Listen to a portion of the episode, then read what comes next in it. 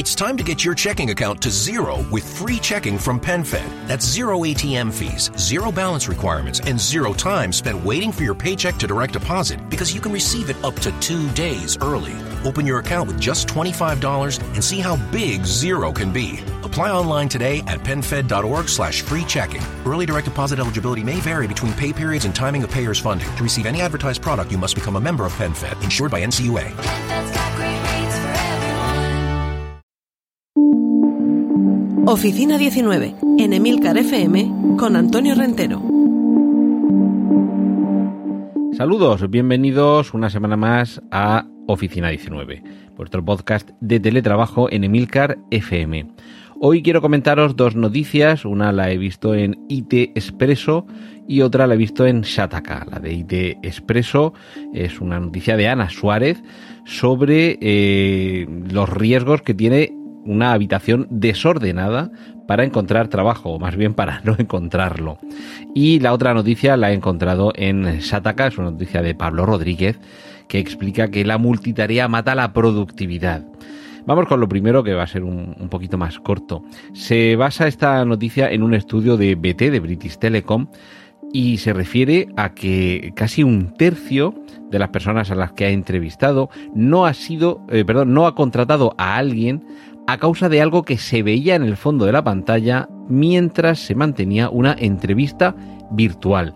Porque estamos hablando aquí en Oficina 19 de teletrabajo, pero también utilizar estos medios sirve para que alguien se cuele en nuestra casa, que no acudamos nosotros a una oficina a realizar una entrevista de trabajo, sino que de la entrevista vengan a nuestra casa a través de la videocámara, a través de la webcam.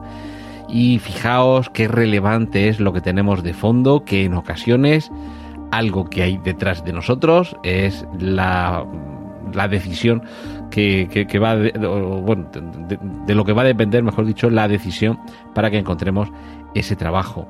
Ojo que esto tiene su, su pro y su contra. En este estudio de British Telecom ha habido más de 500 responsables que han participado en la encuesta y por supuesto, si aparece una mascota o un chandal o en pijama quien está entrevistándose para una entrevista de trabajo, me parece que aquí ha terminado todo. Y, y claro, por supuesto, esto tiene también, ya digo, sería el, la parte negativa, el que como te descuides o aparezcas con un aspecto inadecuado o de fondo tengas, ya digo, una habitación desordenada, eso puede dar lugar a pensar que es alguien que si es desordenado en su casa, imagínate cómo va a ser eh, en el trabajo, ¿no? Y ojo, que por supuesto en muchas ocasiones las apariencias engañan, pero es que no te van a dar opción a que lo demuestres, ¿vale? Pero claro, eh, también esto permite el que se pueda trabajar eh, con esta circunstancia a favor. Tan sencillo como tener un fondo presentable, estudiar un poco qué es lo que va a aparecer en la pantalla de quien nos esté entrevistando para ese trabajo tan importante para nosotros. Y de hecho en esta, en esta encuesta, en este estudio de, de, de BD, se detalla que hasta un 30% de los entrevistados para empezar, cree que estas entrevistas son más difíciles y reconoce haber colocado de manera deliberada un objeto concreto que entre en plano y que esté detrás de él para tenerlo como tema de conversación. Es decir, colocamos algo detrás, sabedores de que va a despertar el interés en nuestro entrevistador y que nos va a preguntar por ello. Y aquí ya dejamos que corra la imaginación. Puede ser un título enmarcado, una copa, un objeto, eh, una reliquia, un cuadro, en fin, aquí ya según también el, trabajo que, que, que, desempeñemos, puede ser algo relacionado con ello. Ya digo, esto lo dejamos un poco allá al albur, pero sobre todo, a mí me parece que lo relevante con esto, con este estudio de BT, es que nos quedemos con la idea de que cuando nos están entrevistando para un trabajo en nuestra casa, ya lo he reiterado anteriormente, en una videoconferencia con los compañeros de trabajo también hay que tener mucho cuidado con lo que sale detrás, o con un cliente o con un jefe, si además lo que queremos es pedir trabajo, razón de más para que nos preocupemos por qué es lo que tenemos detrás, nuestro futuro jefe, qué es lo que va a ver de nosotros que le atraiga o que sea eh, más bien un criterio en contra para que trabajemos para él. Y eso hay que cuidarlo mucho, muchísimo. La otra noticia que quería comentar esta semana tiene que ver con la multitarea y que realmente no es tan buena para la productividad como muchos creen o como muchos creemos, porque yo mismo me reconozco que en muchas ocasiones, bien por comodidad, bien porque no queda otro remedio, caigo en la multitarea, en ir dejando una cosa medio hacer, ahora me pongo con esto, termino esto y ahora voy con lo otro, me llaman por teléfono, espérate, al final me han respondido este email y el resumen, vamos a terminar lo importante antes, como se dice en, periodismo, 20 minutos. Dedícate 20 minutos completamente concentrado, dejando aparte cualquier tipo de distracción a una tarea muy concreta antes de dar el salto a otra. No quiere decir esto, recordamos lo que en, ocasiones ya he mencionado aquí de los pomodoro, esa división del tiempo, vamos a poner, digamos, una hora de trabajo, vamos a tener 50 minutos de trabajo y 10 un poco de descanso, de relax, que podemos aprovechar para ver el correo, para en teletrabajo, para tender la ropa, poner una lavadora, bajar a recoger al, niño del autobús del colegio o hacer una pequeña compra y volver. Pero esos otros 50 minutos de trabajo, lo ideal sería dividirlos a su vez, si es que es nuestra necesidad, en periodos de, digamos, 15, 20 minutos de concentración en una única tarea antes de saltar a otra tarea.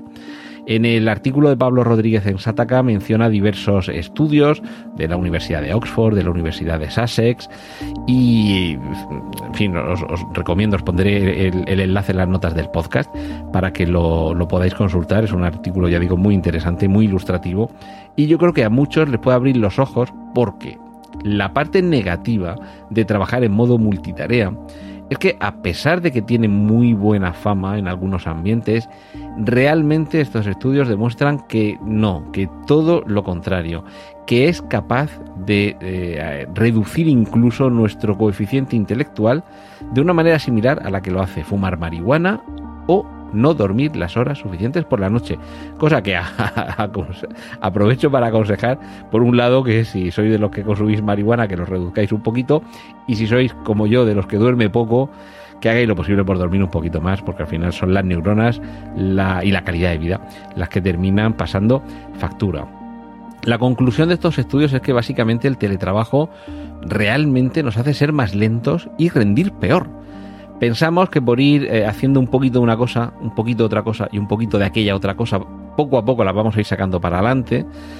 Y no, realmente no. Realmente esto no va a ser así y seríamos más efectivos si le dedicamos, en lugar de eh, ese reparto multitarea a nuestras obligaciones, un tiempo de concentración a cada una de ellas de forma sucesiva. Insisto en que no estoy diciendo que hasta que no terminemos algo no pasemos a otra cosa, pero que no estemos con seis cosas, o tres, o dos al mismo tiempo. Y al mismo tiempo ya sabéis lo que significa.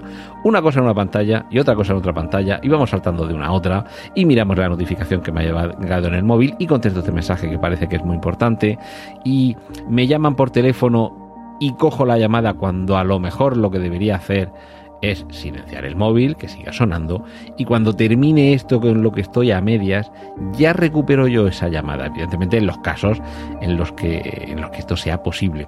Y por cierto, eh, uno de estos estudios, en concreto el de la Universidad de Sussex, se refiere a que eh, esta, eh, estas ganas de hacer las cosas en modo multitarea puede estar relacionado con problemas emocionales como la depresión o la ansiedad. Así que mucho ojo con esto porque a lo mejor es síntoma de algo que está un poquito larvado ahí y que no es tan sencillo como querer estar a las migas y a las tajas, que se dice por aquí por Murcia, es decir, querer estar en misa y repicando. Sobre todo, ya digo, eh, estos estudios concluyen que aunque nos creamos multitareas, efectivamente podemos serlo, lo cierto es que no rendimos igual, rendimos peor, puede tener incluso consecuencias negativas, ya, ya lo he dicho, y, que realmente ese periodo de desactivar y activar cuando pasamos de una tarea a otra no nos está haciendo nada bueno.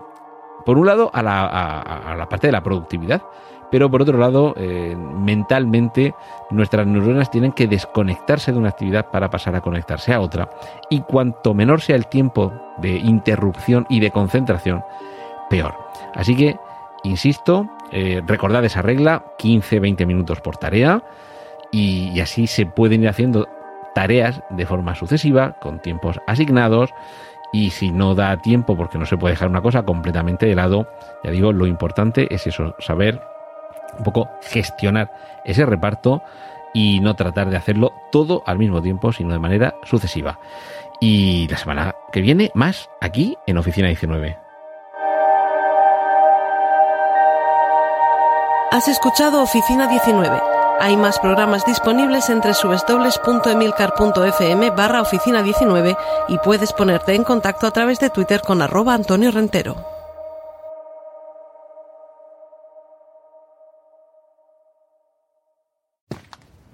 Taking charge of your future starts with taking the first steps. And saving up to $30 a month on Cox Internet with the Affordable Connectivity Program makes those steps easy to take. Whether they bring you to click upload on your first short film or join now for an online book club. Applying is easy. See if you qualify at cox.com slash ACP. Non-transferable one per household application and eligibility decisions are made by the FCC.